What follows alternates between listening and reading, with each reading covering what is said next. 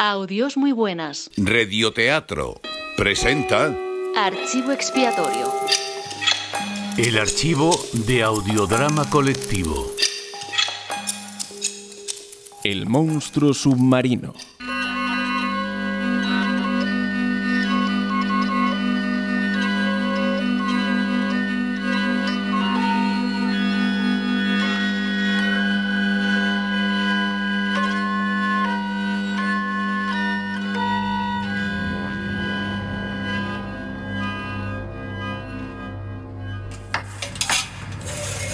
Cuando escucharon el primero de los terribles crujidos, los tripulantes trataron de no darle importancia.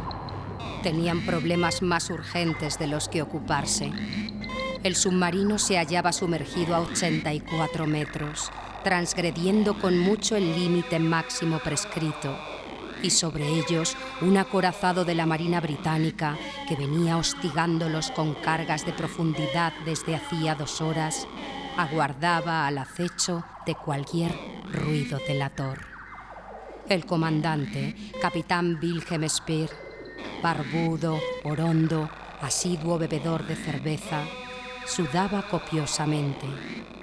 Junto a él su segundo, Klaus Hauser, rubio, de ojos claros y arcos superciliares pronunciados, apretaba con fuerza las mandíbulas.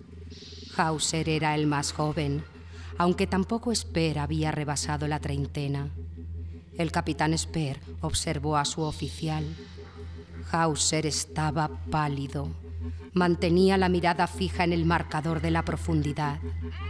Speer sonrió, mostrando una hilera brillante de dientes separados.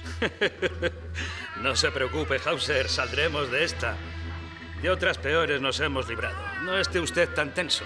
Hauser volvió apenas la cabeza hacia él, sin despegar los labios, y se concentró de nuevo en la profundidad. Estabilicen. Atención. 98 metros. Bajar más sería un suicidio. ¿Qué le sucede, Hauser? ¿Está usted pensando en el barco de pasajeros que hundimos esta noche? No se haga mala sangre, son cosas de la guerra. A mí, se lo confieso, tampoco me gustó. Pensaba en mi mujer y en el pequeño. ¿En Elsa? Pero vamos, amigo, estará bien. Y su niño también, ya lo verá. Llegaremos a Bremen y se verá usted padre de un hermoso retoño. ¿Eh, Hauser? ¿Todavía está enfadado conmigo porque informé desfavorablemente de su permiso? Vamos, Hauser. Usted sabe que no podía hacer otra cosa. Lo necesito a bordo, Hauser. Este trasto... ¿Qué ha sido eso? ¿Qué ha sido qué? Ese ruido. Lo he oído hace un momento y ahora vuelvo a escucharlo. Ellos sí, capitán. Elsa y el niño. Ellos sí que me necesitaban. ¿Profundidad? Lectura. 98 metros. Y sin embargo, esta opresión... ¡Lectura! Capitán. ¿Qué? ¿No ha oído? El ruido se produjo otra vez. Un crujido metálico que ninguno hubiese podido ya ignorar. Los servidores del radar y de la radio se miraron inquietos. Un marinero puso la mano sobre el revestimiento interior del casco y se encogió, asustado. ¿Qué mosca le ha picado, marinero? ¡Hauser! To- toque el casco, señor. Vibra. ¿Lo nota? Por todas las... ¡Profundidad! ¡Lectura! 98 metros, señor. No hemos bajado. ¡Hauser! ¿No siente usted? ¿No lo siente? ¡Me estallan los oídos! ¿Sentirlo? Sí, señor. ¿Y usted? ¿Lo siente? Hay algo. Hay algo. Hay algo ahí fuera que nos está agarrando. Algo que aprieta el submarino. Que lo aferra con una fuerza descomunal. Hauser se ha vuelto loco. Ahí fuera hay solo agua, el mar y ese maldito acorazado. Le dijo a usted que ahí hay algo. ¿No se da cuenta? Escuche. Siéntalo. Nos aplasta. Dios santo. Sala de máquinas. No, no, no, no lo haga, capitán. El acorazado todavía está ahí arriba. ¿Y qué sugiere Hauser? Aguantemos un poco más, capitán. El casco es fuerte. Abran bien la boca, todo el mundo.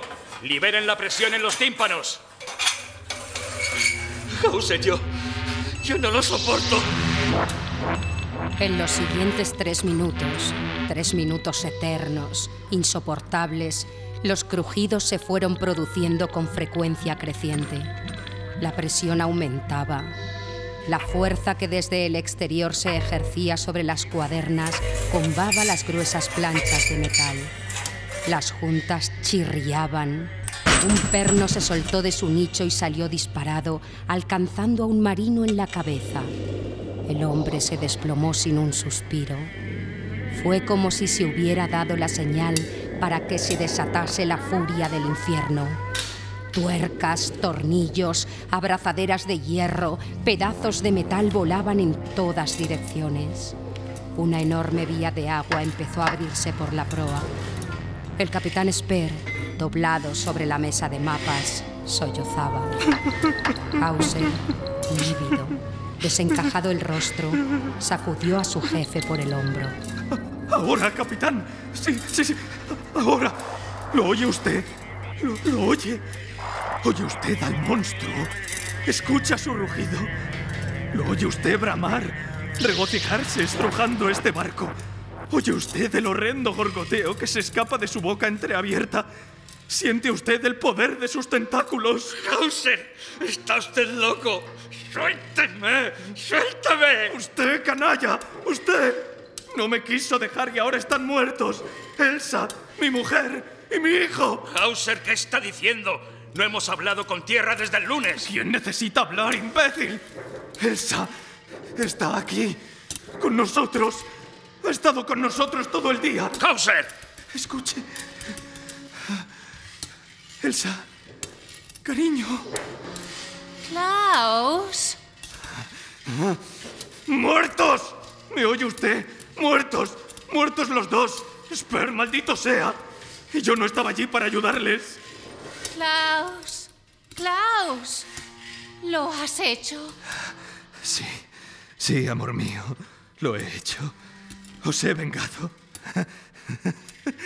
¿Lo siente, capitán? ¿Lo siente? El monstruo. ¿Lo siente usted apretar? ¿Siente usted la presión? Yo he manipulado el marcador de la profundidad. Yo, capitán. Estamos a más de 300 metros. Vamos a morir todos, aplastados. Elsa. Elsa, me reúno con vosotros. Klaus. Klaus, por favor. ¿Qué dices? ¿Por qué gritas? Pero si yo no he muerto, querido. Si estoy viva. Eh, Frau Hauser, ¿hablaba usted con alguien? Ha sido... No, enfermera. Debo haberme quedado dormida y soñé con mi Klaus. Ha sido algo espantoso. ¡Elsa! ¡Elsa! Elsa no puede oírle. Acomoda la cabeza sobre la almohada, haciendo seña a la enfermera de que es hora de traerle a su pequeña. En el lecho de agua del Adriático, los fantasmas burlones del barco de pasaje Isla Cristina, hundido por el submarino alemán U-124, acompañan al segundo de navío, Klaus Hauser, al capitán Speer y a la tripulación 350 metros bajo la superficie en su ataúd de hierro.